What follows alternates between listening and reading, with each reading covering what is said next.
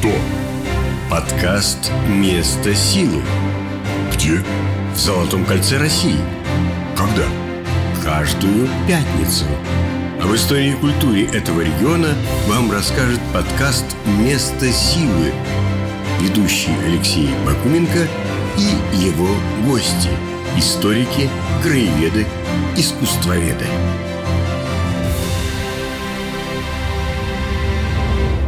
Самый вопиющий пример. Дмитрий Донской, уходящий из Москвы накануне нашествия Тахтамыша в 1382 году. Что Или- закончилось сожжением Москвы.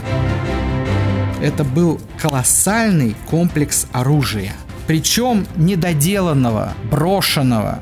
И копья, и кольчуги, и топоры, и стрелы.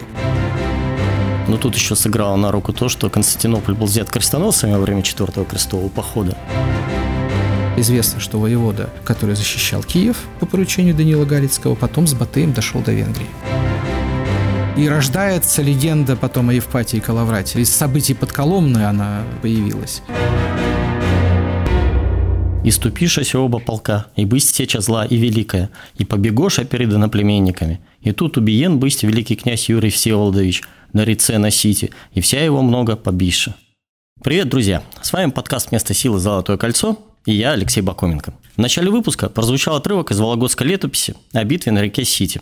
А годовщину этого события мы отмечаем завтра, 4 марта. Напомним, соединенные дружины князей Северо-Восточной Руси сошлись в битве с монголо-татарами в последней попытке остановить нашествие Батыя. В канун годовщины Ситской битвы нашим гостем стал Леонид Иванов, историк, участник Рыбинской археологической экспедиции и автор книг по истории Ярославля, Малоги и Рыбинска. Здравствуйте, Леонид Михайлович. Добрый день. Леонид Михайлович, давайте расскажем коротко нашим слушателям, что происходило в феврале 1238 года, в феврале-марте. Ну, вообще, надо сразу же оговориться, что сегодня есть работы, которые подвергают сомнению хронологию этих событий. Я говорю не о пресловутых, так сказать, поклонниках Фоменко и известных Носовского. Фоменко и Носовского. Я говорю о достаточно серьезных диссертациях, защищенных по хронологии русских летописей. И не исключено, что события, о которых нам летопись говорит, и мы привыкли говорить как о 1238, там, 1239 годах, могли произойти на год раньше. Связано это с отчетом лет, да, там, когда от сентября, когда, Когда от от марта, марта, да. и так далее. Но как бы с точки зрения коловых событий один год или там вправо-влево не меняют их сути. На самом деле достаточно давно известно, что собравшись с войском от реки Воронеж, Батый через Рязань пошел на Владимирщину. Тактика была обычная. Сначала присылались концы с переговорами, с предложением переговоров, даров, при этом с требованием полного подчинения, присоединиться к войску. Ну и в случае, если следовал отказ, то следовала атака, штурм, сожжение и уничтожение. В этом отношении тот факт, что князь Юрий э, Всеволодович Великий Владимирский покинул Владимир, собственно говоря, Владимир обрекал да как и, наверное, Ярославль, да, по большому счету, как и Ростов, так до сих пор тезис о том, что Ростов там откупился и не был взят и сожжен, он, он такой, скажем так, мало на чем основан, кроме того, что археологически нет тех ярких вот следов, которые найдены в Ярославле. Надо сказать, что в Ярославле до момента обнаружения этих да, братских захоронений я принадлежал к числу тех, кто считал, что все слои пожаров, относимых с э, временем монгольского ордынского нашествия, они больше относятся к Ахмыловой рати. э, Ну, вот Гумилев 14 тоже века. считал Ярославль в числе тех городов, которые откупились от Батыя. Но в 21 веке археологи доказали обратное. Напомню подписчикам, что подробнее о материальных свидетельствах монгольского штурма Ярославля можно узнать из нашей беседы с Асей Энговатовой, заместителем директора Института археологии РАН. Это 16 выпуск нашего подкаста. Подчеркиваю, что да, сам факт э, нахождения – это ну, для науки, наверное, гениальная, счастливая случайность, но это здорово, что наука именно на этом уровне в это время подошла к этой находке. Почему? Потому что все, что связано с попытками найти следы битвы на реке Сить, это делалось на другой научной как бы методической базе, и в итоге мы получили парадоксальную вещь, реконструирующую э, битву на реке Сети как результат цепи мелких стычек, в которой было перебито русское войско. Почему это получилось? Да? Если мы откроем археологическую карту э, Ярославской области, составленную доктором э, наук Константином Ивановичем Комаровым, кстати, автором самой, наверное, доказательной работы, опровергающей все существующие сегодня популярные версии Ситской битвы, потому что он обследовал в 80-х годах вот археологические памятники Брейтовского района, да, и вот эта вот цепочка курганных могильников по сети была в XIX веке э, выдана за могилы погибших русских воинов хотя результаты обследований последующих э, лет, это был и Третьяков перед затоплением Рыбинского водохранилища, Константин Иванович Комаров, они говорят о том, что мы имеем дело с очень широким диапазоном археологических да. датировок от IX века, времени славянской колонизации, вниз по Малоге, до XIII века. Но, э, еще раз подчеркиваю, тогда две больших экспедиции. Первая Леонида Сабанеева, мы его больше знаем как писателя Рыболова, а вторая Московского археологического общества с очень внушительным бюджетом раскопали э, более 500 курганов тогда на сети. И э, если, например, для Владимирских курганов сегодня найдены дневники Уварова, и можно реконструировать результаты этих раскопок, то результаты, к сожалению, раскопок курганов на сети гораздо хуже документированы, но зато легенд вокруг них масса. И, как я понимаю, с точки зрения современной археологии, раскопки XIX века, они достаточно варварские. Раскопки, они не полностью, подчеркиваю, документированы, да, то есть, потому что если, например, по дневникам Уварова и затем все-таки Спицына можно сегодня многие вещи восстановить, то э, вот Главный факт, который мы знаем, что множество курганных могильников по сети, э, по Сёбле, они вот широкого диапазона времени 9-10 до 11-12 веков и не имеют никакого отношения к Ситской битве. Ну, давайте вернемся все-таки к конве событий. Значит, великий князь Юрий оставляет Владимир. Перед этим была битва у Коломны, где сошлась э, Владимирская дружина, остатки Рязанской дружины с войском Батыя. По оценке монгольских историков, это была самая кровопролитная битва за время всего нашествия. Там даже погиб хан Кюльхан, хан Кулькан, Кулькан, один из да. чингизитов. Э, на самом деле очень интересная ситуация э, вообще получилась с поведением Юрия. У нас как-то забывают о том, что, собственно говоря, Юрий себя вел как типичный князь. Например, да, уйдя из своей столицы. Самый вопиющий пример. Дмитрий Донской, уходящий из Москвы накануне нашествия Тахтамыша в 1382 году. Что или, закончилось сожжением Москвы. Да, да, или Даниил Галицкий, бросивший Киев. А ведь он был тогда киевским князем и оставивший Киев защищать своих воевод. И он тоже ушел. И поэтому Юрий, уйдя из Владимира, собственно говоря, действовал по этой же логике. Что это была за логика? Логика была такая. Надо идти туда, где можно собрать войско. А город крепкий отобьется. А город крепкий отобьется. Потому что до этого русские князья имели опыт столкновений с половцами, который шел обычно по одному сценарию. Если удается их разбить в поле, уходим в город, в городе отсиживаемся, подходит подкрепление, уже мы разбиваем половцев. Да. Теперь вот очень важный момент, опять же, касающийся восприятия из XIX века. Он во многом диктовал тональность краеведческих работ, и не только краеведческих, но и военно-исторических. Да? Замечательный генерал-лейтенант генерального штаба Михаил Игнатьевич Иванин в своей книге о военном искусстве изывания монголо-татар и среднеазиатских народов при Чингисхане и Тамерлане, собственно говоря, всех второй раз запутал. То есть, взяв результаты тех самых археологических раскопок, он пишет, Юрий хотел из Владимира идти к Новгороду, но при этом ожидал прибытия рати из южно-русских земель. Почему он ожидал оттуда рати прибытия, не объясняется. И при этом ожидал их, уходя на север. Да. Значит, и отсюда первый раз Иванин предлагает фантасмагорический маршрут движение Юрия, что он хотел было идти на Москву, на Тверь, а Москву и Тверь взял уже один из отрядов татар, поэтому он пошел на Углич, а с Углича он пошел на Сить. В современные школьные карты, если мы откроем, мы придем в замешательство, потому что нам нарисуют движение этого войска по современному шоссе Ярославль-Углич Дальше вверх по реке Корожечне, через огромное болото, которое там есть между Корожечной и Ситью.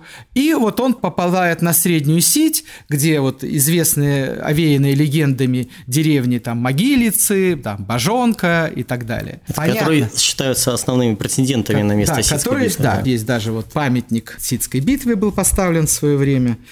Я себя отношу к сторонникам того, что Ситская битва произошла не здесь, она произошла на нижнем течении сети, на перепаде э, высот э, речных террас. То есть между Молого-Шекснинской поймой, если мы сейчас там поплывем вот по Рыбинскому водохранилищу, да, там, где Малога, то там и холод даст 5 метров вверх. А следующая терраса дает еще 25 метров вверх. Вот на перепаде вот этой вот ко второй террасе, в принципе, наверное, если сегодня с современными методиками искать, то мы можем попытаться заново найти следы Ситской битвы. И, как я понимаю, для этого нам нужны подводные археологи. Не совсем, еще раз подчеркиваю, это вторая терраса, от уреза коренного берега до затопления. Первая терраса у нас затоплена вместе с вот где, на которой стоит город Малога, а вторая терраса – это вот то, куда отселилось село Брейтово и выше, немножко выше по сети, несколько километров, скажем так. Где-то 10 километров от э, места впадения сети в Малогу можно начинать искать. Но, подчеркиваю, Михаил Игнатьевич Иванин тогда своей такой настойчивостью, вот он всех пустил на среднюю сеть. Хотя понятно, что двигаться огромным массам войск нужно было, а, идти в те районы, где ты можешь набрать воинов, и второе, по тем путям, по которым ты можешь двигаться. А, а это зимой это реки. Зимой да? это большие реки. Поэтому движение было, конечно же, вверх по Волге, Почему мы считаем, что промежуточной базой было у Шексна, место впадения Шексны в Волгу? По тем событиям, которые случились после уже гибели Юрия. Из Белоозера пришел ростовский епископ Кирилл. Понятно, что он не один пришел. Он был послан туда за помощью. Белоозеро было вторым городом ростовской земли. По площади, да, Ростов был 120 гектар, Белоозеро было 60 гектар, Усть-Шексна было 30 гектар, и в этом отношении она вполне могла соперничать с Ярославлем. В Усть-Шексне был огромный кузнечно-оружейный комплекс, и, соответственно, можно было дождаться войска из э, Белоозера и э, городов, которые были между Белоозером и Усть-Шексной. Например, таким городом был Луковец или Лукове, Луховесь в 10 километрах от Череповца при впадении Суды. Археологами раскопан сегодня великолепно сохранившийся э, материальный комплекс, но, правда, смытый до уровня XII века волнами Рыбинского водохранилища. При раскопках ущик сны было найдено два необычайных материальных свидетельства подготовки к битве. Во-первых, были найдены ремесленные клады, так называемые. То есть это то, что закапывали ремесленники, уходя на бой и не вернувшись с него. То есть, например, в деревянную катку клались топор, чтобы заново срубить избу, рогатина, чтобы, если что, и на медведя сходить защититься, и какие-то очень серьезные мужские украшения, типа шейных гривен. Это первый момент. А второй момент – это был колоссальный комплекс оружия. Причем одномоментно недоделанного, брошенного, и копья, и дротики с улицы, и кольчуги, и топоры, и стрелы, и э, чесноки, которыми посыпали поле, чтобы останавливать конницу, булавы, кистени, причем топоры как всадника, так и пешего воина.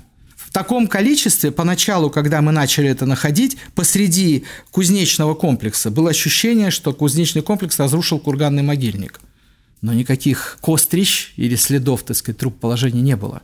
И мы поняли, что мы имеем дело с каким-то чрезвычайно одномоментным событием, когда больше ничего, кроме оружия, не делали в короткий период времени, и после чего комплекс перестал функционировать. То есть вы хотите сказать, что он и возник? Ради Нет, возник он раньше, раньше, на болотных рудах. И, кстати, вот очень интересные следы были найдены присутствия, так сказать, монгольского войска. Вот такие стрелы в форме лопаточки. Это как раз ордынские стрелы.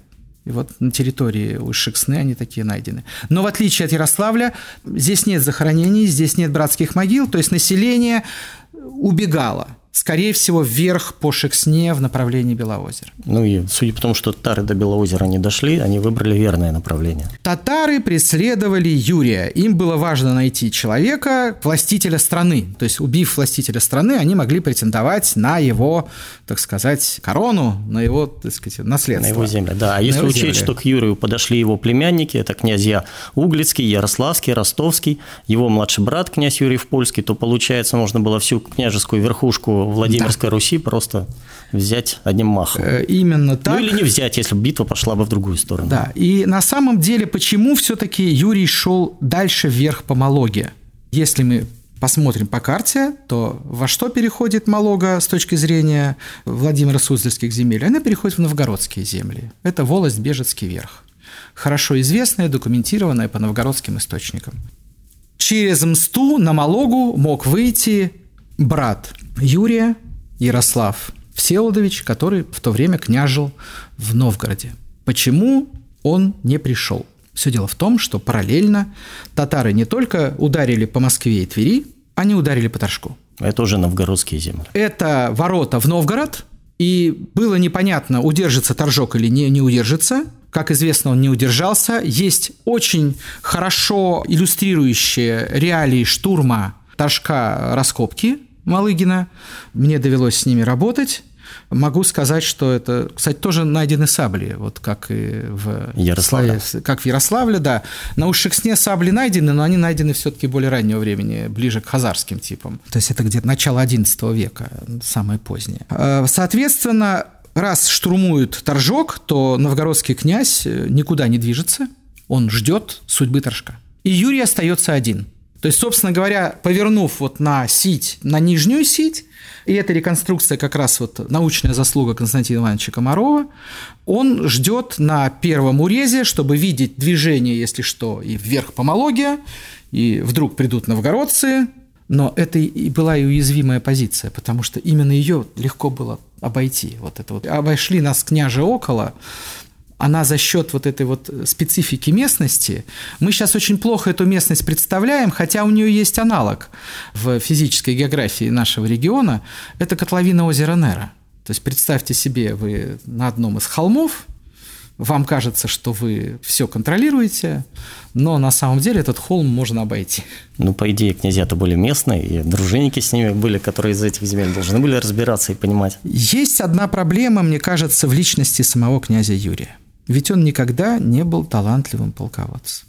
Если мы с вами вспомним 1216 год, Липецкая битва, когда он теряет Владимирский великокняжеский стол. Проиграв своему брату проиграв Константину. своему брату Константину. То есть, в принципе, Юрий не был сильным полководцем. Сказать, что кто-то из его племянников был сильным полководцем, мы этого ну, скорее не знаем, чем Но знаем. они все были люди достаточно молодые. Они были люди все достаточно молодые. Поэтому, скорее всего, вот это еще один психологический момент. То есть он встал, он, он ожидал своего брата. То есть он очень надеялся его дождаться. Но он, видимо, так сказать, недостаточно недооценил монгольскую разведку, которая нашла путь обхода, еще раз подчеркиваю, если бы речь шла о средней Шексне, о глухих лесах, ну, татары бы замучились, э, монголы, да, замучились бы обходить. Это буреломы. А теперь наступило время для нашей рубрики «Кстати». Липецкая битва 1216 года – одно из самых кровопролитных сражений русского средневековья. Причины конфликта были заложены еще в 1211 году, когда серьезно заболевший великий князь Всеволод Большое Гнездо решил поделить земли между сыновьями. Старшему сыну, Константину Ростовскому, он завещал великое княжение Владимирское, а вот Ростов хотел передать второму сыну, Юрию.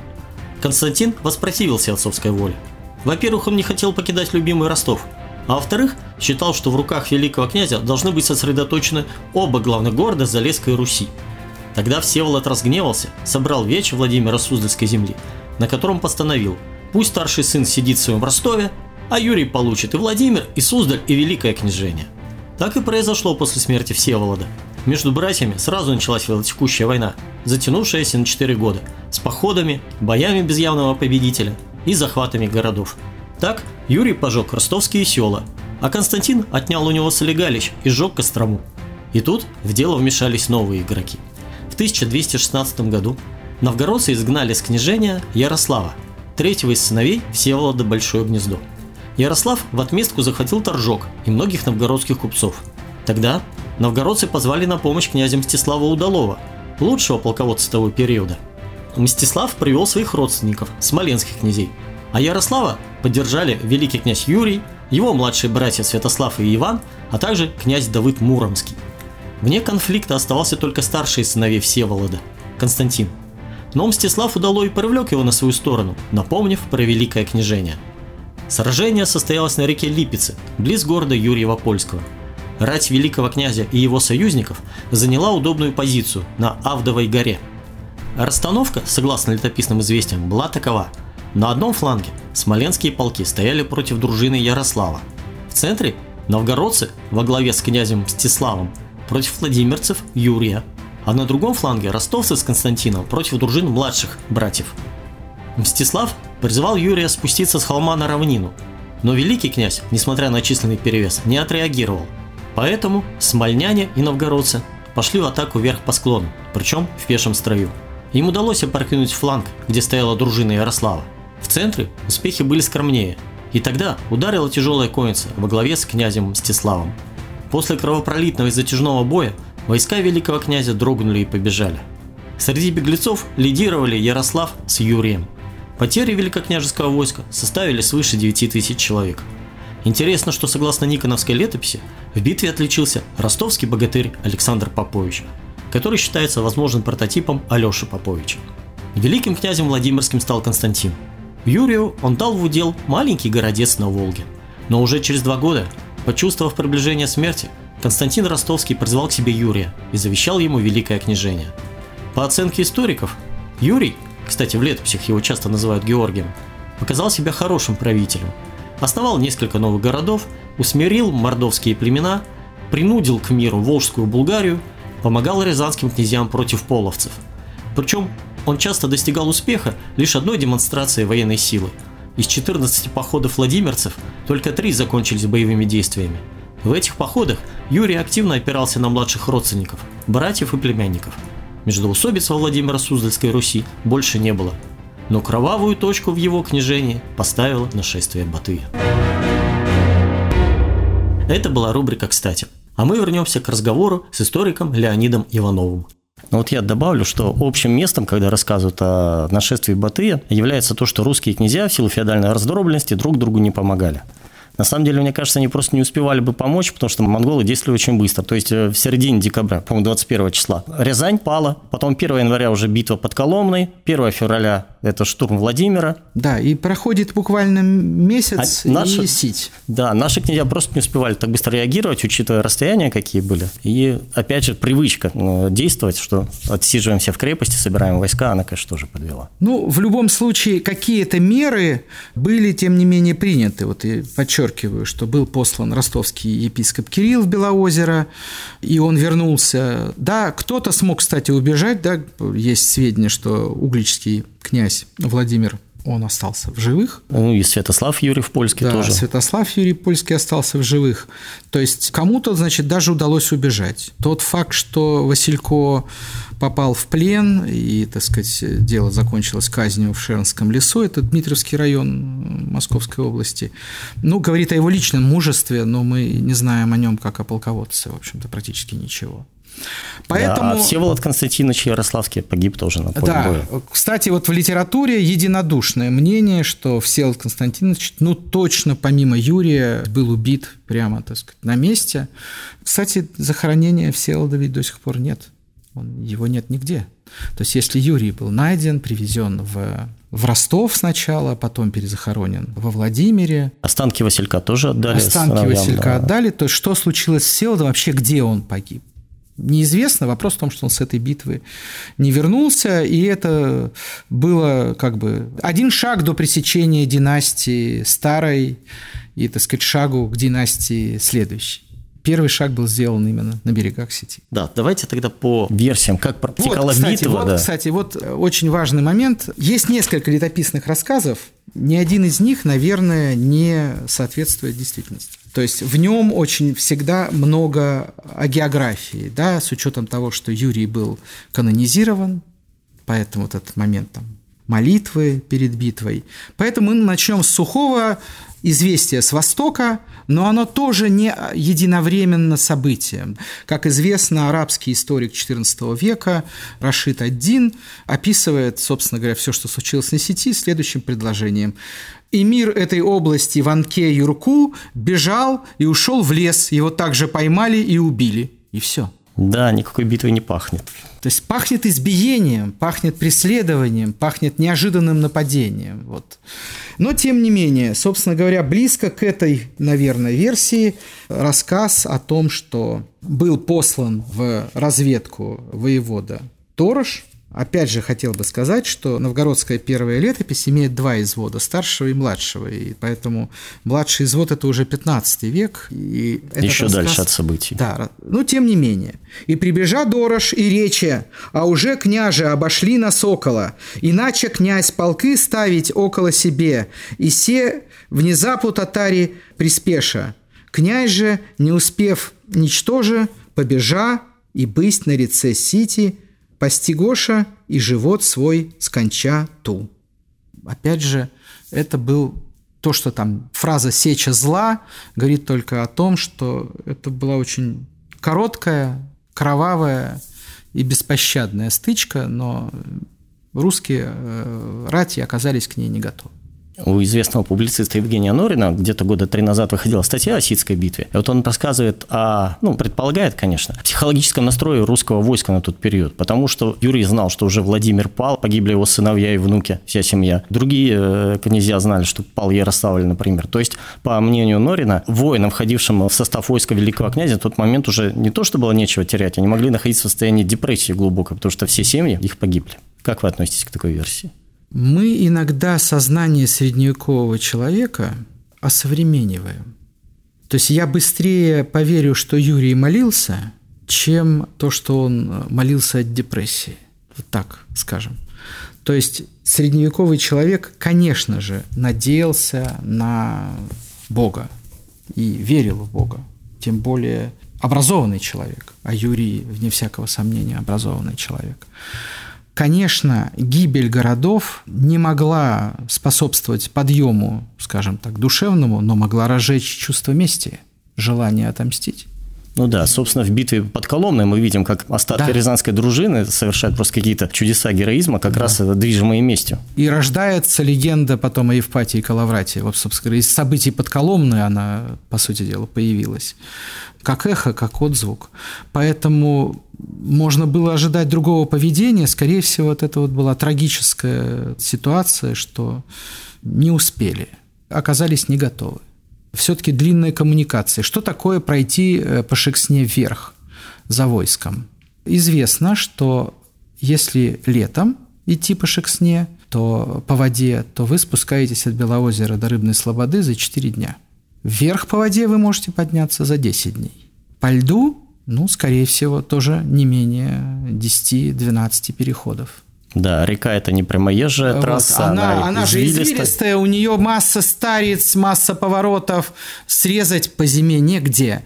Поэтому, грубо говоря, послав, например, Кирилла за Белозерским ополчением, дождаться его, вот они четыре недели, по сути дела, могли быть. Поэтому на самом деле, на мой взгляд, наверное, проблема не в депрессии, проблема вот в воинском искусстве Юрия и искусстве в кавычках, получается, слабом искусстве. И, вне всякого сомнения, в искусстве Брундая. Мы имели в тот момент одного из самых опаснейших соперников, врагов Достаточно сказать, что после Субэдэ он упоминается в, при описаниях восточных похода э, Батыева, и это говорит о том, что Бурундай был очень талантливым воином, при том, что он не был из чингизидов. Это человек, который выслужил себе карьеру сам.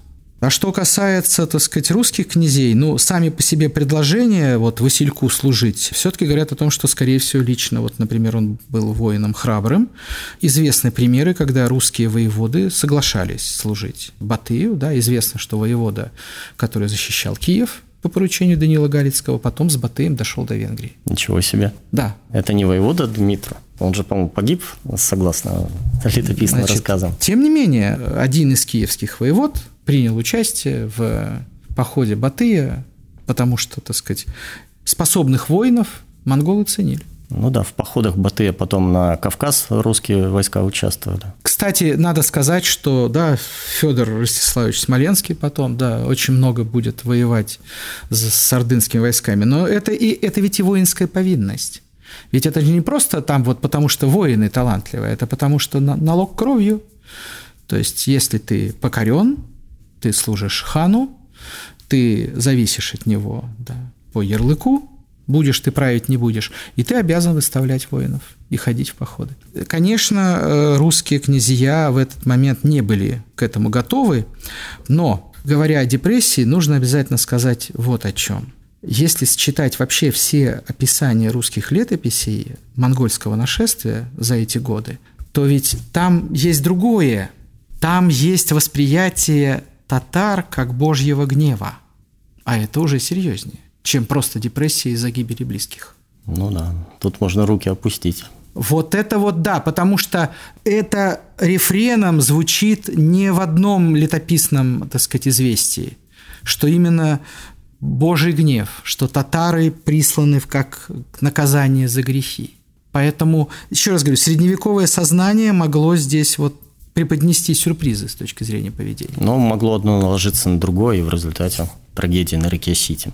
Давайте вернемся к локализации. То есть э, варианты с Кашинским районом не подходят, там э, на границе Тверской, Ярославской губернии тоже не подходят. Остается, значит, место на Нижняя Малоге. Сеть, да, окрестности села Брейтова. Все-таки Брейтова, да? Да. На мой взгляд, значит, есть очень развернутая статья Константина Ивановича Комарова, не просто там в какой-то там популярном издании, а в, в журнале «История СССР», научном журнале, так сказать, Академии наук, где он дает карту. Эта карта отличается от того, что у нас дают школьникам. Принципиально отличается. Ну, мне кажется, на школьные учебники э, ссылаться бесполезно, мы понимаем всю условность карт в учебнике. Ну, собственно говоря, почему говорю, что откуда произошли школьные учебники, я постарался рассказать. А как-то память увековечена в самом Брейтово? Там, может быть, памятный знак стоит или что-то подобное? Нет, в самом Брейтово память не увековечена, потому что у нас традиция крутилась на средней шексне. Сила традиции, вот Э, как это, если школьникам, вот вы говорите, вот что школь, школьные учебники слушать, если школьникам поколение за поколением рассказывают, что это было здесь, ну как это вот остановить-то? Ну да. Это очень трудно. Это так же, как рыбинским школьникам 50 лет рассказывали, что Екатерина II основала, учредила город Рыбинский, но хотя, когда читаешь указ, да, там написано переименовать Рыбную Слободу в город Рыбной, а не Рыбинск. И называли ее все Рыбна. То есть всем читали вот 50 лет подряд.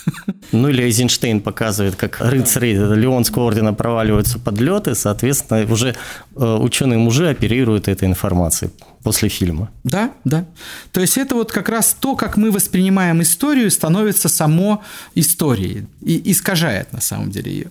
Но я могу сказать относительно своих усилий по увековечению памяти, когда в Ярославской области принимался закон о праздниках и памятных датах Ярославской области, то Рыбинский муниципальный совет, депутатом которого я тогда был, выступил инициатором добавления даты Сидской битвы в качестве памятной даты Ярославской области. Мы тогда предложили три момента обязательно записать исключив, кстати, Тугову гору, которая является легендой абсолютной XIX века, мы предложили вот чтить память битвы на реке Сити, мы предложили почитать память Федора Федоровича Ушакова, мы поддержали переславцев в памяти Александра Невского и, конечно же, День памяти Малоги, День ее затопления. И как все четыре предложения все четыре были предложения были приняты, да.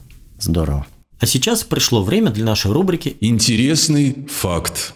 Битва на Туговой горе – полулегендарное событие, один из краеугольных камней ярославского самосознания. Согласно преданию, в 1257 году ярославцы изгнали из города ордынских сборщиков дани.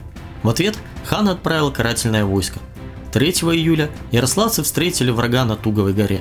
Городским ополчением командовал князь Константин, у которого были свои счеты к монголо-татарам. В Сидской битве погиб его отец Всеволод. Немногочисленное ополчение, включая князя, полностью полегло в неравном бою. После ухода татары, жены и дети погибших защитников Ярославля пришли на гору похоронить павших.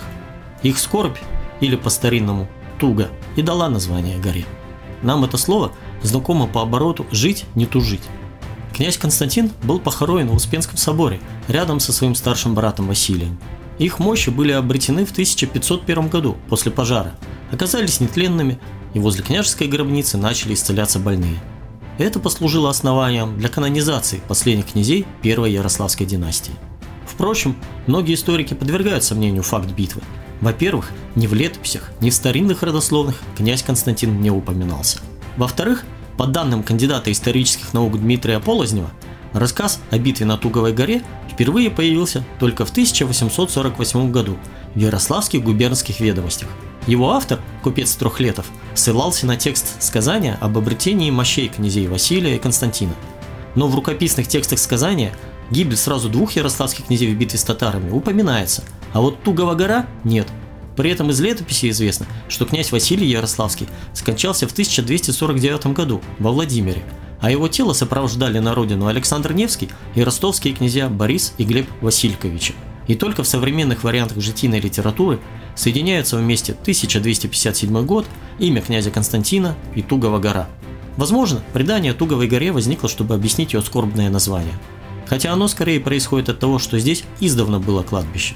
В конце 19 века рассказ о битве на Туговой горе начал триумфальное шествие по краеведческой литературе, попав даже в русский биографический словарь 1913 года.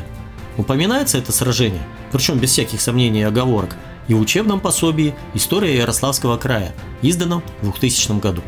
Кто знает, может князь Константин и в самом деле княжил в Ярославле, а в летописи не попал, поскольку летописная традиция после Батыева нашествия была в упадке.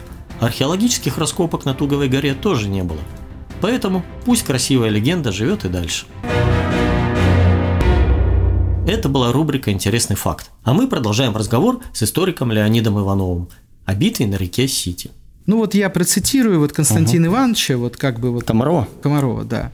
В 8-10 километрах выше низменной долины при устье сети начинаются холмистые коренные берега реки высотой до 30 метров от ее поймы.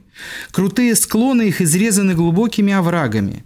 Здесь, на одном из холмов, в крепком месте, князь Юрий расположился станом в ожидании брата.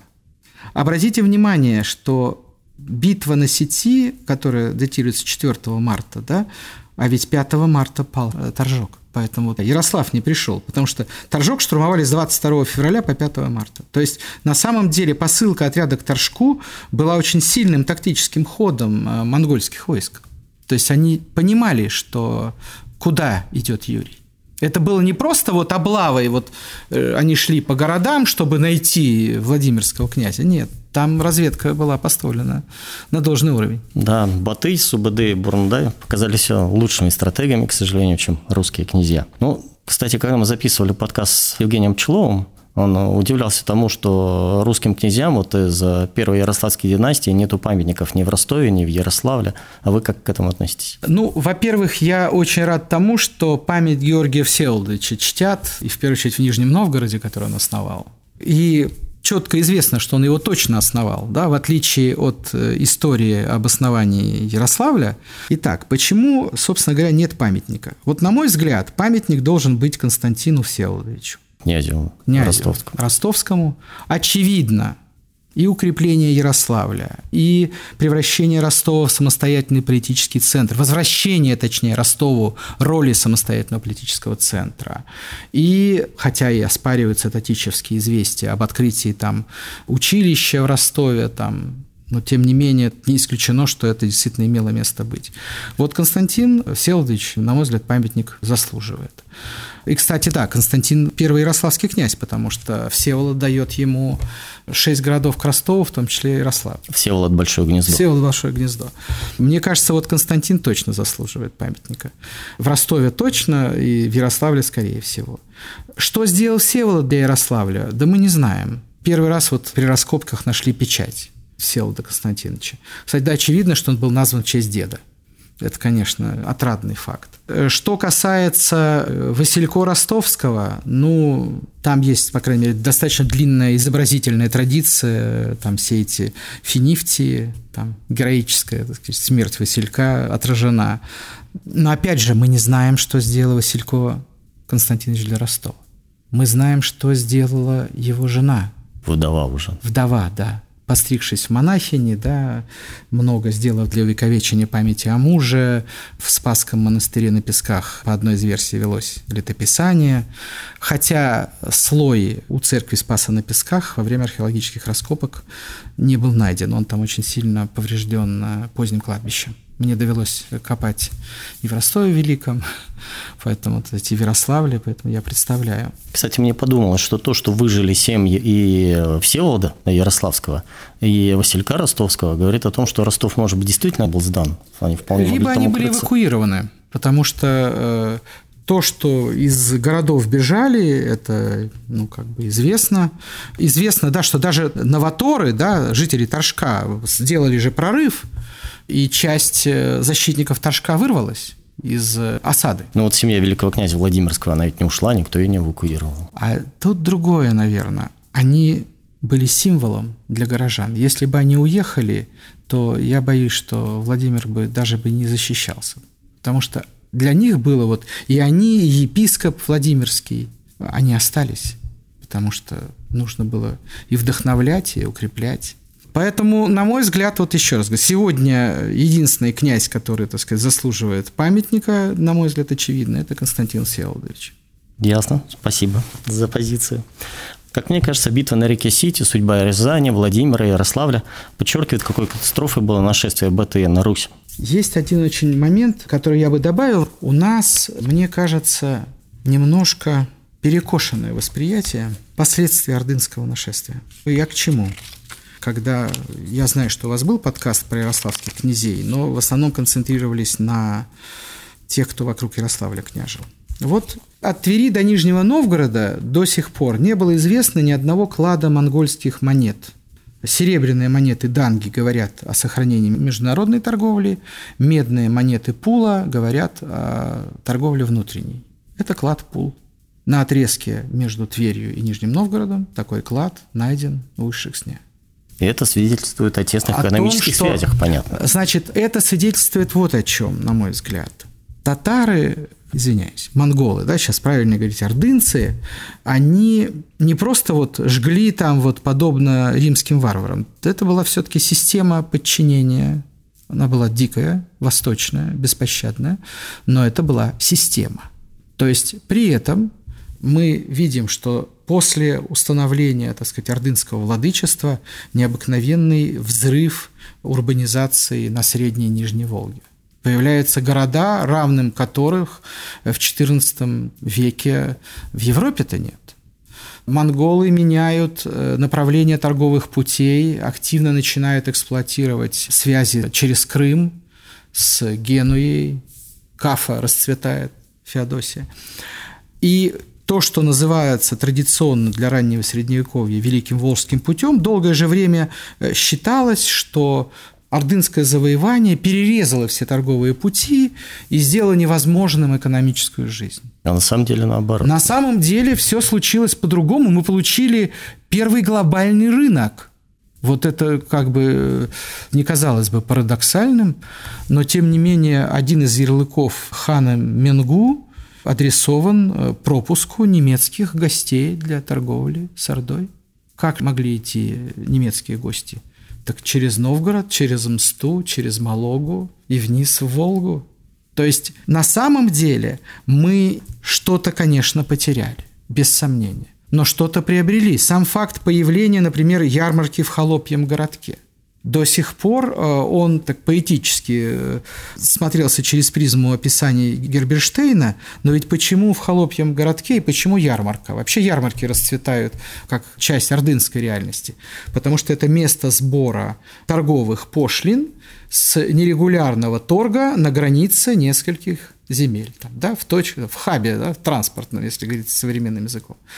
То есть, конечно, ордынская реальность и втягивание нас внутрь монгольской империи принесло вещи, которые еще предстоит должным образом оценить. Ну, уже есть исследования, которые показывают, что основным источником доходов у Золотой Орды была вовсе не дань с русских земель, а именно доходы от торговли. Пошлины таможенные. Орда была рабом, она контролировала эти пути, охраняла эти пути, ну и, соответственно, торговала. Поэтому, конечно, вне всякого сомнения, искажения, которые проникли в русскую политическую культуру, приведшие к гибели целого ряда князей в Орде, да, по навету Юрия Московского, когда гибнут тверские князья, но это же ну, сама по себе традиция такая чудовищная, да, ехать к ябедничать хану, чтобы получить потом ярлык на княжение. Ну, не один Юрий Московский этим Конечно, занимался. там, эти, вне всякого сомнения, но московские князья отличились на этом ниве более чем.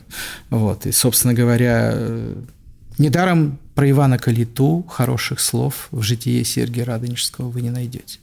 Да? Его выбивание недоимок из ростовских бояр – описано в стиле лучших криминальных сериалов НТВ, на мой взгляд. Поэтому, да, вот одна Русь погибла, ей на смену шла другая, и это воспринималось именно вот как катастрофа, как божье наказание. Но татарский хан занял на долгое время в сознании русских людей да, титул царя, цезаря, кесаря, по сути дела, сменив византийского императора. Но тут еще сыграло на руку то, что Константинополь был взят крестоносцами во время Четвертого крестового похода. Но, тем не менее, империя оставалась, а вот ханов воспринимали как царей. И до принятия Иваном IV венчания на царский титул было еще очень далеко целых три столетия. Леонид Михайлович, а вот какие-то раскопки велись на предполагаемом месте битвы? Если исходить из гипотезы Комарова, что, Сейчас, что мешает локализовать? Вот, ну, точно? на самом деле надо идти, я здесь согласен с Асей Викторовной Инговатовой, что нужно идти с тем инструментарием, который накоплен на Куликовом поле во время раскопок. Ну и да и то ведь сколько лет потратили, чтобы накопить этот опыт. Да, в окрестностях Брейтова надо искать. Ну, Между над... Брейтовым и Черкасовым. Ну, будем надеяться, что гипотеза Комаровой, ваша гипотеза будет поддержана, точнее, будет подтверждена археологическими находками. Ну, в любом случае, Константин Иванович Комаров в 80-х годах, перепроверив все курганные могильники в Брейтовском районе, убедительно опроверг утверждения, которые звучали до него исследователями XIX века.